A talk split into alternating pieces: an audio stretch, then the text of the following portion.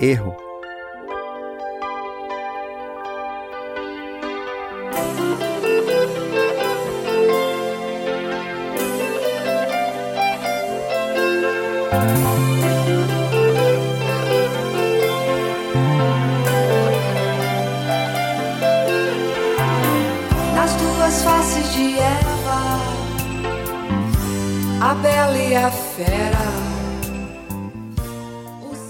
Mulher é bicho esquisito, segundo Rita Lee. Eu concordo com ela. É chamada de sexo frágil, mas não foge à luta. Resiliente e, apesar de tudo e todos, quase todos, contra ela, é aí que demonstra sua força e surge, ressurge, insurge-se e luta. É azul, branca, preta, cor-de-rosa, choque. É madura, é verde. É de verdade. Vermelho, sangra.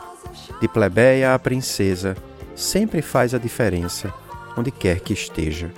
Bela ou fera, não importa, não mexa com ela. Conte com ela. Seja no domingo ou no meio da semana, o proclamado sexto sentido parece estar sempre atento, não apenas como graça divina, mas devido ao trabalho e atenção dedicados ao que importa, ao que interessa. Atenção sempre em alta, mas não apenas a ela, a todos e todas ao seu redor, nas causas que abraça e apoia, das lutas íntimas por maior liberdade individual ao trabalho pela vida, pelas suas filhas ou pelos filhos dos outros, pelo ambiente doméstico ou pelo meio ambiente.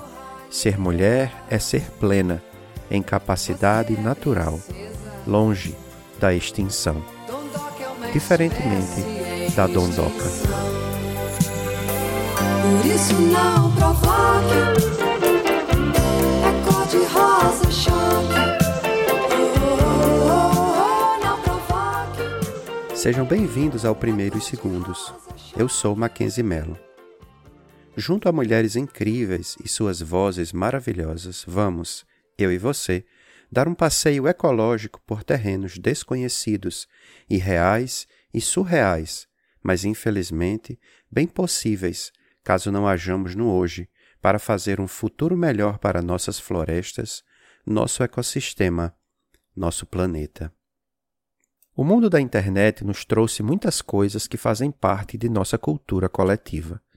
Muitas delas talvez até já existissem antes da grande rede mundial de computadores, mas só se tornaram produtos culturais e reconhecíveis depois que o www, aqui está um deles, se estabeleceu.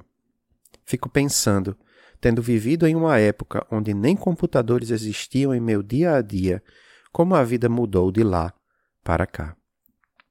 Eu vivia em um mundo de revistas e livros analógicos. Parece estranho se referir a eles como analógicos. Quase tudo o que se sabia vinha deles. Revistas semanais, mensais, em quadrinhos, intrigantes, interessantes e superinteressantes. Livros variados de ciência, filosofia, religião, fictícios ou não. Líamos até rótulo de produtos.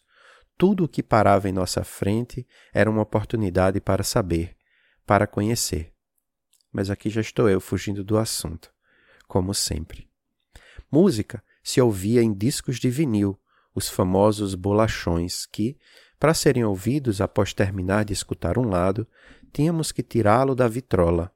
Essa palavra é do tempo dos meus avós, ou da radiola, jamais moderna, do tempo dos meus pais, ou do 3 em 1. Conseguem imaginar um aparelho onde ouvíamos esses discos, fitas cassete e rádio? Nossa, que revolução! Voltando. Depois de tirar esses bolachões da vitrola, da radiola ou do 3 em 1, tínhamos que virar o lado, colocá-lo novamente e começar a tocar o lado B. Uau, que trabalhão! Nos dias de hoje, papel analógico parece estar ficando obsoleto. Vinil já se foi e voltou, mas só mesmo para os saudosistas. As informações parecem não mais caberem neles. É tanta coisa gerada por segundo que me pergunto onde vamos parar e armazená-las todas. São mega, giga, tera, peta, hexa, zettabytes de informação que tomam cada vez mais espaço e consomem cada vez mais energia para serem armazenadas em corredores e corredores de prédios que fazem apenas isso. Armazenam e consomem energia. Assim, o que devemos guardar e o que devemos jogar fora? Alguém tem o direito de decidir isso? Se sim, qual critério deveria ser usado? Papel como todos sabem, vem das árvores, que precisam ser desmatadas de suas florestas originais e, quando feito com responsabilidade, reflorestadas para que haja sustentabilidade. Parece, entretanto, que essa batalha está sendo perdida para os nossos interesses comerciais. Onde encontrar equilíbrio no que precisamos de natureza para viver e no que precisamos de tecnologia e dados para podermos continuar nos desenvolvendo como civilização. O que é que entendemos por civilização? A continuidade das cidades e da geração de dinheiro e tecnologia, onde as máquinas podem ser inteligentes, escolherem e viverem por nós? Ou entendemos que a humanidade deve ser parte integral dessa civilização para que possamos, como parte da natureza, aprendermos a viver mais e de uma maneira melhor em harmonia com o mundo natural. O número 404, 404, certamente significava algo para quem mora no quarto andar de algum prédio ou trabalha numa sala 404, ou até, quem sabe, mora nesse número em sua rua. A sigla HTTP relacionada à internet não existia até 1989 e hoje ainda não é algo que todos conhecem, mas para quem acessa a internet de uma forma ou outra, já viu que os websites todos começam com essa sigla. Entretanto, mesmo ela já parece estar ultrapassada, apesar de ter apenas 30 anos. Quando procuramos por algo na World Wide Web www e vemos o número 404 em uma página, esse é um código de erro HTTP, nos informando que a página, a informação procurada não existe. Por exemplo, http iradex.net ps.html. Vocês não vão encontrar essa página no site do Iradex. BBC Sounds, music, radio, podcasts.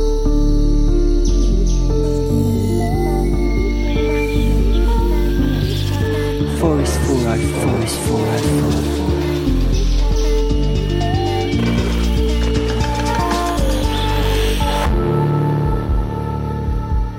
Yeah.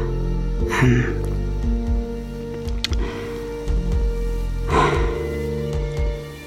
so sorry for what I did. Episode 1 Life in the Fast Times. Life in the Fast Times. Forest 404 ou Floresta 404 é um podcast da BBC de Londres, onde vários dos temas que mencionei anteriormente estão juntos, como numa sinfonia de sons aparentemente aleatórios, mas que nos fazem viajar e imergir num ambiente onde a informação flutua em tudo que nele aparece. Forest 404 são nove episódios de uma história de ficção científica à la Matrix, com uma vertente ecológica e humana envolventes. Sugiro fortemente ouvir com bons fones de ouvido. Os episódios duram entre 19 e 25 minutos. Forest 404 são também nove episódios de pequenas reflexões, pod talks, com especialistas em robótica, botânica, antropologia, biofuturismo, história e outros, refletindo sobre aspectos reais de nossas vidas, baseados nos temas abordados nos episódios principais. Cada Pod Talk dura entre 6 e 10 minutos. Forest 404 são também outros nove episódios curtinhos, entre 4 e 7 minutos cada, onde podemos ouvir sons de cada episódio da série, além de podermos apreciar a música tema da série, composta por Bonobo, não o macaco com o qual nós humanos compartilhamos muito de nosso material genético, sendo nosso primo junto com o chimpanzé. Bonobo é o nome artístico de Simon Green, também conhecido como Baracas. Tenho que confessar que a música dele é uma das coisas que me fez querer ouvir o podcast mais de uma vez. Ela mexe comigo.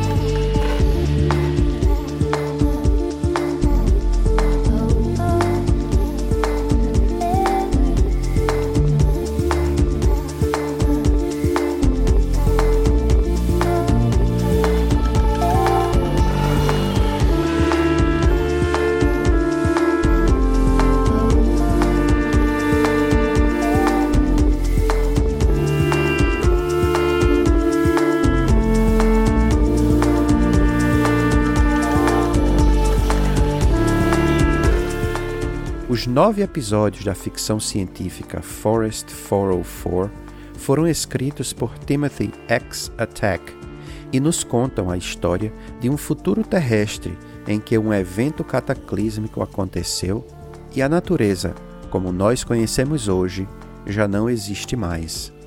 Árvores, que é uma árvore, já não fazem mais parte de nosso planeta. Pessoas, pessoas conseguem viver por centenas de anos e vivem em prédios gigantescos, com uma enorme parte delas vivendo em ambientes onde a luz natural não mais está presente. A Terra parece ser controlada por uma inteligência artificial que tem em suas mãos, The Hands, os agentes que controlam tudo o que sabemos e o que podemos e devemos armazenar. Afinal de contas, para que armazenar dados de coisas e humanos que já não existem mais? Para que mantermos o discurso de Martin Luther King armazenado ou a música Bohemian Rhapsody do Queen? Quem poderia querer fazer uso disso para algo útil no mundo? É só deletar. Uma coisa que talvez você possa estar se perguntando agora é: e o que tem a ver aquele início falando sobre a mulher? Eu também fiquei me perguntando, pois a cada coisa que ia escrevendo, depois de ter escrito a introdução, me via aparentemente ficando cada vez mais longe dela. É aqui, entretanto, que creio que a ligação do podcast com a introdução se faz presente, forte e extremamente necessária. Forest 404 conta essa história de um futuro distópico que, apesar disso, me deixou com a esperança de que somos capazes de sair do buraco que estamos cavando para nós mesmos. Ele nos leva a essa jornada a partir da perspectiva de três mulheres, Pen, Daria e Thea. Na história, Pen trabalha em algo como uma biblioteca, só que ao contrário. Em vez de armazenar dados, ela apaga. Daria é a chefe de Pen e tem uma relação complexa com a subordinada, ainda mais quando descobre que Pen ouviu sons da natureza que já não deveriam existir mais e que esses sons capturaram a mente dela de uma maneira assustadora. É a partir daí que a história se desenvolve. A imprevisibilidade da mente humana, misturada com a visão estética e sonora da diretora Becky Ripley, adiciona uma profundidade a essas personagens que nos fazem se importar com elas, ainda mais quando descobrimos suas motivações, seus desejos e seus sonhos. Já a Tia aparece mais tarde na história e tem um papel fundamental, mas não posso falar muito dela. Seria spoiler. Pen, que significa universal, e que escolha sensacional de nome. E Daria, nome que significa riqueza em sua vertente masculina, mas que mais significativamente ainda, em sua versão feminina, quer dizer mar, irão se encontrar com Tia, que irá alterar para sempre a vida das três. O poder dos nomes das três mulheres por si só já é uma camada na história que daria boas discussões. Nenhum homem aparece na trama, a não ser na memória delas, e, apesar de terem algum tipo de fala, suas falas são apenas repetidas pelas mulheres, ou seja, os homens falam, mas ficam calados ao mesmo tempo. Uma outra mulher extremamente importante para a história de Forest 404 é uma programadora de computadores que é apenas mencionada em um dos episódios, mas que ajudou a planejar partes do mundo em que eles vivem na série. Isso me lembrou de uma mulher real e de vital importância para nosso mundo e nossa história atual. Margaret Hamilton. Ela é uma das responsáveis pela criação do que hoje conhecemos como desenvolvimento de software.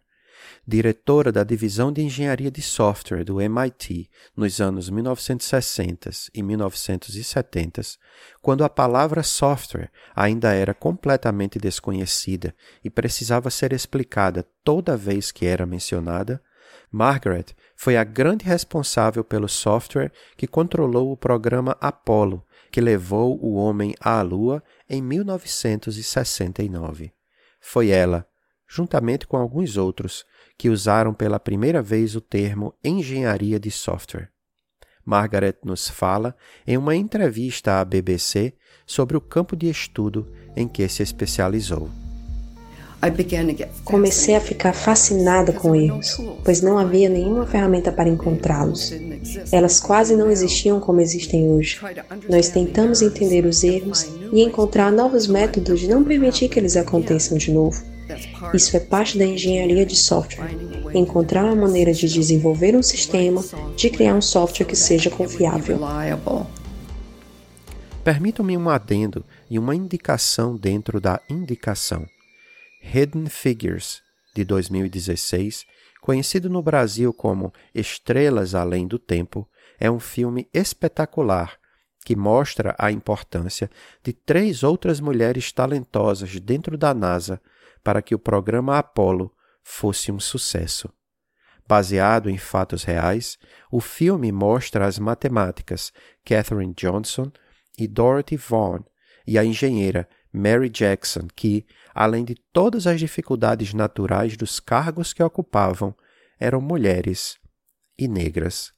Elas foram instrumentais e parte integral, indispensável e responsável para o desenvolvimento bem-sucedido da corrida espacial nos anos 60, bem em meio a toda a confusão da luta pelos direitos civis dos negros na sociedade americana da época. Uma cena, logo no começo do filme, mostra bem todas as dificuldades vividas na época. As três estão no mesmo carro que está parado na estrada, quebrado, enquanto se dirigem para seus trabalhos na NASA. Dorothy está tentando consertar o que parece ser um motor de partida defeituoso quando Mary vê um carro de polícia se aproximando. Garotas.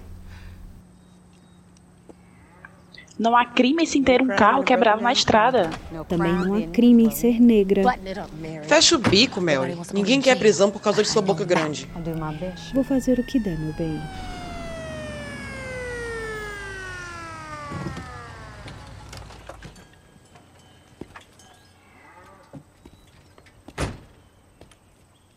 Esse não é o melhor lugar para vocês três terem um problema com o carro.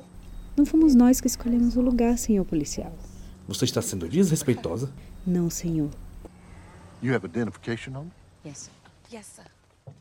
Então, quando o policial descobre que elas trabalham fazendo cálculos na NASA para levarem os heróis brancos, os astronautas, ao espaço e que esse trabalho é contra os russos que os espionam, ele diz a elas: Estes garotos são os melhores que temos, com certeza. Temos que mandar nossos homens lá para cima antes que os comunas o façam. O país inteiro está contando com isso. Com certeza. No entanto, é difícil estar trabalhando enquanto o carro está quebrado na estrada. Right, right. Uh, Vocês precisam de um guincho ou alguma outra ajuda?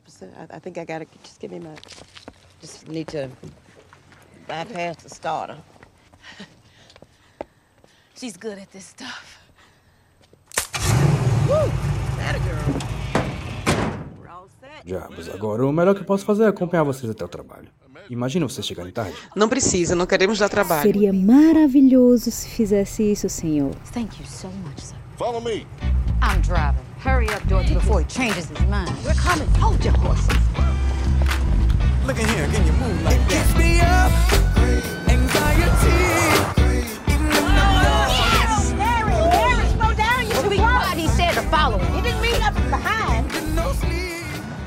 Meu Deus, por favor, eu não sei nem por onde começar. Eu vou lhe dizer por onde começar. Três mulheres de cor estão perseguindo em alta velocidade o carro de um policial branco em uma estrada em New Hampton, na Virgínia, em 1961. Garotas, isso é o que podemos chamar de um milagre pedido por Deus.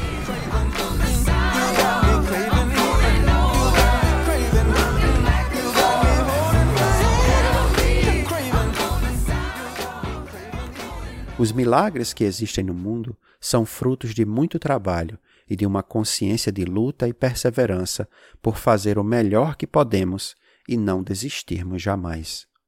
Dorothy, em um outro momento no filme, mesmo não recebendo o devido respeito de seus superiores, não desiste e faz muito mais que o seu próprio trabalho.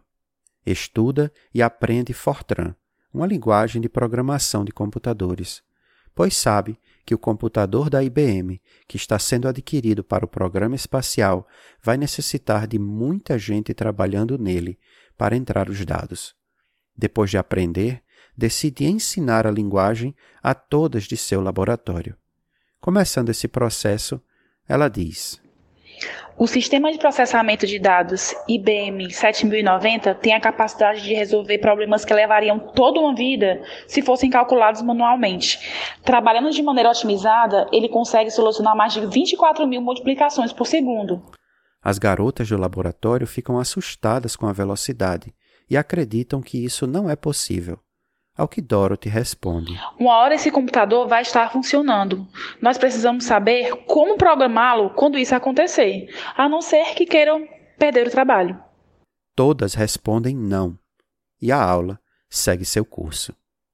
Assim, tocamos pessoas, estimulamos novas atitudes, instilamos bons hábitos e promovemos a mudança tão desejada para nos tornarmos humanos melhores e podermos tocar a vida, sempre progredindo para alcançar nossos grandes objetivos. É assim que, em uma cena chave do filme, o diretor da NASA, Al Harrison, olha para Catherine e pergunta: Então, é, você acha que conseguiremos ir para a Lua? Catherine, com um olhar de profunda certeza, daquelas que apenas as mulheres realmente parecem ter, responde: Nós já estamos lá, senhor. O podcast Forest 404 é uma história que nos leva aos limites do que consideramos ser humano e onde o fato de sermos humanos nos está levando em termos de esgotamento dos recursos naturais. É uma história que nos faz pensar sobre o impacto que estamos provocando no mundo com nossas invenções, tecnologias e escolhas. Inovando também no formato e expandindo os limites do que chamamos de podcast, Forest 404 é algo como aquele sistema 3 em 1 que falei no começo: ficção, ciência e sons. Cada um dos nove episódios, ou seja, 27 por serem divididos em três partes, nos faz mergulhar em nós mesmos ao mergulharmos nos sons da série, nos papos com os cientistas e na história das três mulheres e personagens principais da série. Isso acontece, mesmo que de forma fictícia, por ser um mergulho nesse mundo que tanto amamos e do qual precisamos para podermos compartilhar com todos aqueles que chamamos de irmãos. Isso mesmo, se consideramos os bonobos e as chimpanzés nossos primos e primas, todos os seres humanos, os outros e as outras, são todos e todas nossos irmãos e nossas irmãs. Que nossas ações no hoje possam nos levar a um mundo melhor amanhã, corrigindo erros enquanto eles ainda estão acontecendo, para que não precisemos agir por remorso e arrependimento e esperar ter tempo suficiente para refazer o que já podíamos ter feito correto desde o início e não entrarmos em extinção tão cedo. PS. A não ser, como diz Rita Lee, as dondocas, que já estão em extinção pelo menos desde 1982, quando ela lançou o disco Rita Lee e Roberto de Carvalho, que tinha a música Cor-de-Rosa Choque. PS2.